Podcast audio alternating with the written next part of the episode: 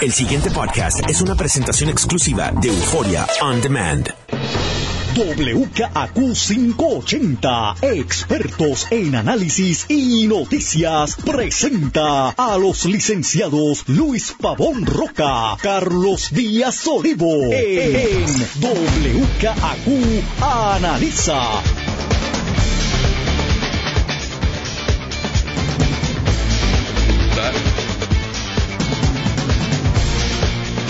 Buenos días, amigas, amigos. Soy Luis Pavón Roca. Les doy la bienvenida a WKQ Analiza.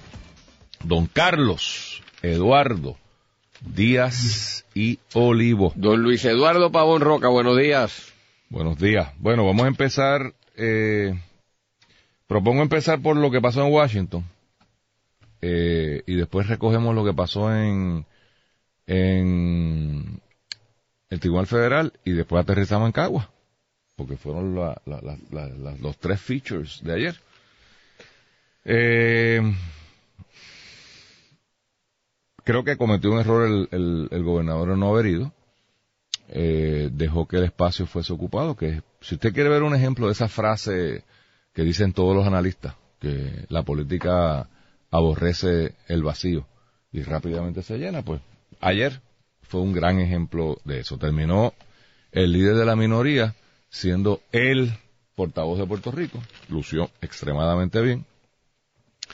Eh, la comisionada residente, que estaba allí, pero no está en calidad de deponente, está en calidad de, de, funcionario de la comisión, en mi opinión no lució muy bien. Eh, creo que tiene que trabajar sus destrezas lingüísticas un poco más y, y enfocar más las preguntas. O sea, yo, yo no sé si es que está acostumbrado a hacer eh, representante estatal que les gusta hablar mucho y, y, y, estos, los congresistas tienden a ir más al punto, o sea, es más con la construcción de la pregunta que te destruyen que con el discurso. Y ella estuvo como que dando mucho discurso, que se, pierde un poco qué es lo que, qué es lo que quiere, pero con todo el respeto de Bish, Bishop, eh, quien dice, y lo remito a José Delgado, página 4 del Nuevo Día, eh, Bishop sostuvo que la comisionada residente en Washington, Jennifer González, quien es parte de su comité, liderará el proceso legislativo y que se consultará al gobierno de Puerto Rico. She's in charge, ella está a cargo, ella es la experta. O sea que Bishop cogió a Jennifer y la trepó por las nubes, en ausencia del gobernador. Vamos a no olvidar el hecho de que aquí hay una carrera primarista ya a todo lo que da. Así que para propósito de Jennifer, su liderato en el Congreso fue validado por el presidente de su comisión. Y eso no es malo, eso es muy bueno. Eh, yo no oí a Jennifer pidiéndole eh, excusas o, reclamándole a Bishop que le había faltado el, respeto al pueblo de Puerto Rico o al gobernador de Puerto Rico. Así que, pues, obviamente ahí no hay, no hay mucho coordinación ni mucho amor porque uno hubiese pensado que alguien debió haber dicho algo, ¿no? Y aquí todo fue miel sobre hojuelas. Sustantivamente hablando, pues bueno, veo un impasse eh, entre, primero que nada, empieza Bishop diciendo que aquí no se va a federalizar nada, pero todos los que hablaron recomendaron algún tipo de federalización. Y el que más me llamó la atención, eh, eh, Carlos, es el único que estaba allí que en realidad era el gobierno federal, Mr. Bruce Walker, porque eres miembro del Departamento de Energía, del Ejecutivo. O sea, los otros eran expertos en el área privada, eh, obviamente Batia es un senador eh, del territorio, em, pero del Ejecutivo allí estaba un señor que, que nada más y nada menos, y lo citan en el Nuevo Día, Quitemos al gobernador el poder para nombrar la Junta de Gobierno. Yo creo que debemos discutir eso en algún grado de detalle ahorita, Carlos. Pero noten que el Ejecutivo, Trump, este señor ahí está sentado a título de Trump. Lo que está diciendo es que el gobernador de Puerto Rico no puede gobernar una corporación pública y hay que quitarle la capacidad jurídica de ser el que administra la cosa.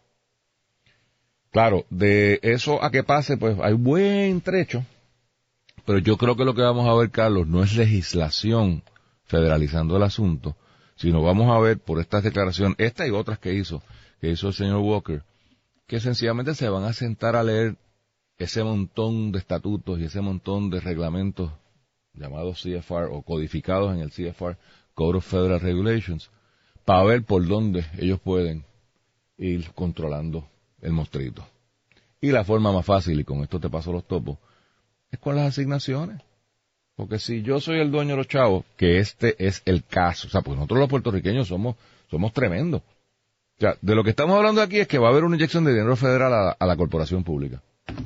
Y los federales quieren tener, cuando menos que no se los tumben. Cuando menos que no los gasten para lo que no es. Eso es lo, cuando menos. Cuando más que no se los roben. Es la realidad. Y así lo van a poder controlar porque si yo te digo, Carlos, toma estos 20 pesos, pero solamente los puedes comprar en, qué sé yo, en gasolina. Y yo te mando a Golo contigo para que me vele con los 20 pesos para echarle gasolina a tu carro. Pues tú podrás pataletear todo lo que tú quieres y decir que eres el que controla, pero lo que le vas a echar con esos 20 pesos de gasolina. Si no, no echa, si no, no se gastan. Y por ahí, seguro que no hay que legislar nada y no hay que buscar nada, eso lo pueden hacer eh, mañana. De hecho, de eso es que se quejan los secretarios de educación, por ejemplo, que les llegan todos los fondos ya predeterminados. Carlos. Pues Luis, allí en el Congreso no pasó nada ayer. Eh, no, y si te da, no, no pasó nada, no pasó nada. Y no tiene idea el Congreso qué hacer con Puerto Rico ni con energía eléctrica. No la tiene. Yo pensaba inicialmente que Bishop y la comisión por lo menos el staff de la comisión personal, tenía una concepción más específica de qué hacer con energía eléctrica. No la tiene Luis. No existe. No, no, no, tú más o menos has especulado y has tratado de encontrar no, no, hay un plan. Tiene, no tiene plan no, o sea, no la hay o sea, está, era o sea, lo que yo pensaba no existe allí o sea, no había por consiguiente ¿qué me parece? entonces cuando oigo los comentarios y tú destacas el tal vez el más eh, que se le ha llamado la atención, que son los planteamientos de que como aquello está politizado y los problemas administrativos que hay, que se le quite el poder a Puerto Rico y, ciertamente al gobernador de hacer los nombramientos del cuerpo directivo de la, de la autoridad. Luis, es una barbaridad. O sea, porque ¿cómo es posible, en otras palabras, lo que eso implicaría es que la Autoridad de Energía Eléctrica sería inmediatamente privatizada con cargo a fondos públicos. es decir, la administrarían una gente que no responden de ninguna manera a Puerto Rico ni a los funcionarios electos por los puertorriqueños, pero que sería subsidiada con el fondo público. Es una barbaridad. Entonces, obviamente esa gente, si hay unos salarios que se le pagó a Higgins y que se le pagó al, al, otro señor eh, que, que nos escandalizaba, imagínate tú si esa gente no responde ni a la sensibilidad política ni cultural nuestra, sino que son nombrados por allá. O, sea, ese es el disparate más grande que existe. Aparte de los problemas jurídicos, ¿verdad? Que, que planteaba. O sea, que eso, eso no, no, no vuela, no es posible. Eh, lo de lo... ¿ah? Es posible. Bueno, en, el, en, el, mundo de la teórico allí pero después de promesa pero no, no, no promesa fue lo más promesa es eso más grande no, sí pero no no no es no es no es o sea solo lo dicen allí a lo loco pero realmente no es eh, lo de que los fondos se ponen con alguna restricción ya eso se está haciendo así que eso no sería no es ninguna sorpresa y tampoco han dicho nada ¿qué me parece a mí que resultó esto Luis? Realmente es un ejercicio que lo que va a hacer es patente. O sea, si algo de allí, es la incapacidad gerencial que tenemos nosotros los puertorriqueños, en todo, ¿verdad? Pero particularizado en este caso en energía eléctrica y en el manejo eh, de una de las cosas importantes de nuestro país. Que servirá de munición, y aquí es que yo creo que es la única importancia, si acaso, de lo que pasó ayer, Luis, con respecto a la juez Taylor Swain, o a la, o la, otra, o la otra juez que esté, que esté, ¿verdad? Eh, no sé quién de ellas le corresponderá escribir la opinión, pero a que corresponda. imagino que a Dean, revisada por, porque Dean es la magistrada. Así que, sí, tienes razón. Así que probablemente unas municiones más para darle más poder a la posición de, reconocer a la Junta la injerencia mayor en toda esta disputa. Así que eso yo creo que iba dirigido a reforzar, me parece más que otra cosa, si alguna estrategia había, era reforzar el poder de la Junta eh, y en contra de Puerto Rico y que por consiguiente para que también se tomen en cuenta otros intereses más allá de estrictamente los políticos de aquí eh, por medio de la decisión que va a emitir la juez eh, eh Swain o, o, Entonces, Luis, para concluir con esto, el otro aspecto que tú mencionaste fue de Eduardo Batia. Ahí, Luis, ¿qué te puedo decir yo? Otro ejemplo de un talento desperdiciado. ¿Pero por qué desperdiciado? Porque, porque tú ves un tipo de su gran capacidad y talento que lo que hizo ayer tampoco tiene mayor repercusión ninguna, más allá de admirarnos con sus destrezas, su capacidad, pero eso tampoco repercute, porque no está donde su talento debería haberlo colocado. Que es en la gobernación. Ah, pues no, pues yo sé, yo me pregunto, entonces, ¿qué, la pregunta entonces es esa, Luis, ¿y ahora qué, Eduardo? Bueno, ahora qué, ¿y ahora qué Partido Popular? Porque esa es la otra pregunta. Si tanto están los populares, con razón, en este caso, yo creo que todo el mundo, pero en este caso el Partido Popular, porque forma parte de la plantilla del Partido Popular, y hace ese derroche de capacidad, y todo el mundo lo reconoce, Partido Popular, ¿qué hacemos con ese talento? Eduardo ¿qué vas a hacer? O después que, como siempre hace, brilla y después te echas para atrás y a la hora de la verdad no pasa nada y quedas relegado y perdido el talento. Pues esas son lo que me parece a mí las cosas importantes de lo que ocurrió ayer. Uno, no tienen idea de lo que van a hacer. Lo que se discutió allí es un contrasentido. Le va a dar municiones a la juez de Taylor Swain para sostener a la Junta. Y cuatro, Eduardo Batia, yo con todo el dolor en el corazón me parece que nuevamente quedará en la intrascendencia a pesar de lo trascendental que podría ser. Ojalá me equivoque, Luis. Eh, obviamente ya yo establecí mis puntos y discrepo o sea, yo creo que sí fue significativo lo pasó, por las mismas razones que tú estás planteando. O sea, para mí es significativo que el Congreso de los Estados Unidos, que es quien tiene, hasta ahora, ¿verdad? El poder absoluto sobre Puerto Rico. Eso es lo que estamos discutiendo en, en, Eso nunca había bueno, el poder absoluto de Puerto Rico, nunca ha habido duda. El 90% del país piensa otra cosa. No, y me parece que la gente está clara. si lo han enviado a morir a Vietnam, a Alemania, a Europa, a, tú sabes no, me parece, al Pacífico, a Asia. Yo estoy hablando de gobernabilidad. Tú lo que podrás, eh, podrás creer, ah, podrás decir que nosotros nos hemos ilusionado que podemos conquistar algunas cosas, pero de que el poder está allí, él nos, han dado en la cara y nos todo el ilusionaron. Y nos ilusionaron. Y ilusionamos también. Y le ilusionaron al, ah, claro, y al planeta. de acuerdo. Lo que pasa es que en Puerto Rico está el síndrome de Estocolmo Josco. Si no sabe lo que es el síndrome de Estocolmo, es que el, el secuestrado, maltratado, que se identifica con su, con su secuestrador y termina defendiéndolo. Pero bueno, a lo que voy, yo creo que no es irrelevante tú decir que el Congreso no sabe lo que tiene que hacer en Puerto Rico, porque ellos se supone, que, son los, se supone que son los que sepan no, no, ojo, pero es que eso, ojo, the God Almighty White Man está confundido. No, Luis, pero es que eso es claro. ¿Qué es claro? Que, que, pues, Estados Unidos, Puerto Rico le perdió su relevancia histórica y su concepción. Eso lo dije yo ayer, Lo hemos dicho varias veces. Por eso. Eh, y, desde, antes de que salieran todas estas opiniones, de verdad, confirmando todo esto, pues, aquí hemos discutido eso. Puerto Rico perdió toda la pertinencia y todo el acomodo que históricamente había representado para Estados Unidos y no sabe ahora mismo que no, no encuentra espacio específico dentro de esa planificación como país, tampoco está claro cómo salir o disponer de ellos y ahora mismo pues no tiene idea. Pues sí, y, y, eso se, obviamente se entroniza en, la situación particular en la que vive Puerto Rico. pero mi punto es que una cosa es que tú y yo como analistas lo digamos por nuestras percepciones, por nuestros datos que encontramos y atamos a y otra es que tú lo veas en plena acción en una comisión pero, que tiene como responsabilidad atender a Puerto Rico que no sepa qué hacer. Pero, lo pero está patentemente demostrado. Pero es que yo creo que no, lo triste es que ellos mismos no lo pueden decir. Es que esto es otro ejemplo que, ilustra que no saben qué hacer. Claro. Te lo ilustra las actuaciones del Ejecutivo, te lo denuncia esta situación. El propio tribunal, al, al, tirar esto a la cláusula territorial, es dejarle espacio a las fuerzas políticas para que piensen las cosas. Razón por la cual yo creo que Estados Unidos anda en busca de un interlocutor, de alguien de acá que presente un proyecto viable. Y que nadie está en esa. Todo el mundo está en la quincalla insular. Todo el mundo está en la quincalla insular. Y ahorita cuando lleguemos a Cagua hablamos de eso. O sea, eh, hablando y prometiendo cosas que no existen.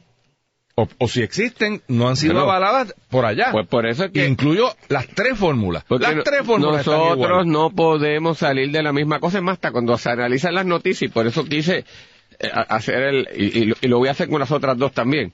Este, hay que romper el, la manera de enfoque hasta de análisis tradicional en, que se hace estas cosas porque caemos en lo que tú dices, eh, de hablando de una cosa que no refleja la realidad que hay allá. Vamos al tribunal, eh, antes que se nos acabe la primera. Sí, sí, dale. En el tribunal, tal, un poco como adelantamos aquí, no pasó gran cosa eh, eh, sobre el tema que a mí me preocupa. era un, era un omnibus hearing, o sea, significa que habían 20 temas allí para discutirse. A mí me parece que el tema neurálgico y, el, y el apremiante es el presupuesto de quién es el que va a regir el país. ¿Cuánto gobierna el gobernador y cuánto gobierna la Junta? Esa es la pregunta, esa es la línea que hay que trazar, ya no en la arena, sino en la tierra, y le toca a la juez.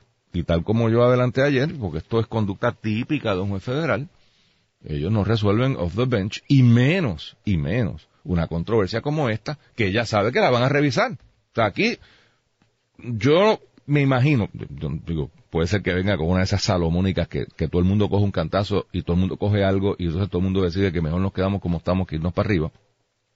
Pero es el tipo de decisión que tiene que estar bien pensada, bien fundamentada, que no es fácil porque hay áreas grises. O sea, estamos, estamos en la gran zona gris. Si le meto un cantazo al gobernador es fuerte, porque es decir, mire, es decir esto, gobernador, el tribunal le acaba de quitar el poder de gobernar. Y de nuevo, Tú me dirás, ah, eso lo sabíamos. No, no, no, que te lo diga un juez en, en tres oraciones es una cosa significativa. O que le diga a la Junta, mire Junta, usted se, mandó. Que tal vez hasta le convenga a la Junta, porque se vire le dice a Bishop, Bishop, tú ves que, con el estatuto no podemos bregar. Esa se la reservó. Hubo ah, como dos horas de argumentación, Carlos, sobre el asunto, preguntas bastante eh, eh, incisivas al lado y lado. Yo no pude leer la juez eh, de verdad que no, no sé por dónde va a picar esa bola. Si tuviese que apostar, apostaría que la Junta le va a dar la razón, no en su totalidad, pero en gran parte de los argumentos de la Junta. Y hago lo que ya tú hiciste en tu alocución ahorita, que es que como la juez lee periódico, pues eh, eh, la temperatura aquí es que al, al nene chiquito hay que controlarlo y, y, hay que hacerlo. Y ella sí puede controlar al nene chiquito. Mira, Luis, eh, voy a, a realmente dejar el, análisis de esto para después de la pausa. Sí lo que quería mencionar antes de la pausa, y, después entro en lo que tú dijiste, la introducción que tú diste, es que para empatar con algo que hablamos de la situación del Congreso y complementarlo, mientras estamos de acuerdo que ni los congresistas ni Estados Unidos en, su entorno político está claro qué hacer con Puerto Rico y nosotros puertorriqueños nunca hemos estado claros con nosotros mismos en cuanto a lo que queremos. Si hay una gente que sí sabe los intereses que quieren proteger, algunos estaban empujando allí en las vistas sus cosas, ¿verdad? Eh, desde el punto de vista de energía eléctrica, pero hubo otros que estuvieron también en Washington, ahí en el Congreso, que son los navieros empujando calladitamente que se mantenga la ley de cabotaje intacta en Puerto Rico y tratando y luchando a toda manera de lo que parecería que iba a ser una de las posibles políticas públicas en Puerto Rico, respaldadas por el Ejecutivo y yo creo que prácticamente el resto del país, de que se eliminara la ley de cabotaje. Es decir, esta situación de incertidumbre, sí y de colonial, hay unas personas y unos intereses económicos que le sacan provecho, entre ellos los navieros. Y esa gente ayer se estaban moviendo hábilmente allí en el Congreso. Sacaron hasta un estudio. Y, sacaron un estudio este, para sostener eso, sí. Medio cuestionable. Mira qué clase de estudio, que lo que dice es, bueno, lo que ellos dicen, no necesariamente hay base para hacerlo, eso no se sostiene. Pero la pregunta es, ¿se justifica? Obligar a la gente a tener que embarcar la mercancía y comprarla exclusivamente en barcos, en buques estadounidenses para traer esa mercancía entre un puerto de Estados Unidos y Puerto Rico, o lo más sensato es que tú tengas libertad de buscar y traer la mercancía de donde sea y a través de todo puerto, contratando libremente en un sector privado con quien tú quieras. Eso es lo que hay que contestar y no contestan porque a ellos no les conviene. Así que lo interesante de esta indefinición es que hay una gente que saca dinero y calladito siguen buscando esto. Y a los buscones yo los tengo listos y los veo. O sea, no los tocaremos mucho, pero desapercibidos no me pasan. El pasado podcast fue una presentación exclusiva de Euphoria On Demand. Para escuchar otros episodios de este y otros podcasts, visítanos en euphoriaondemand.com.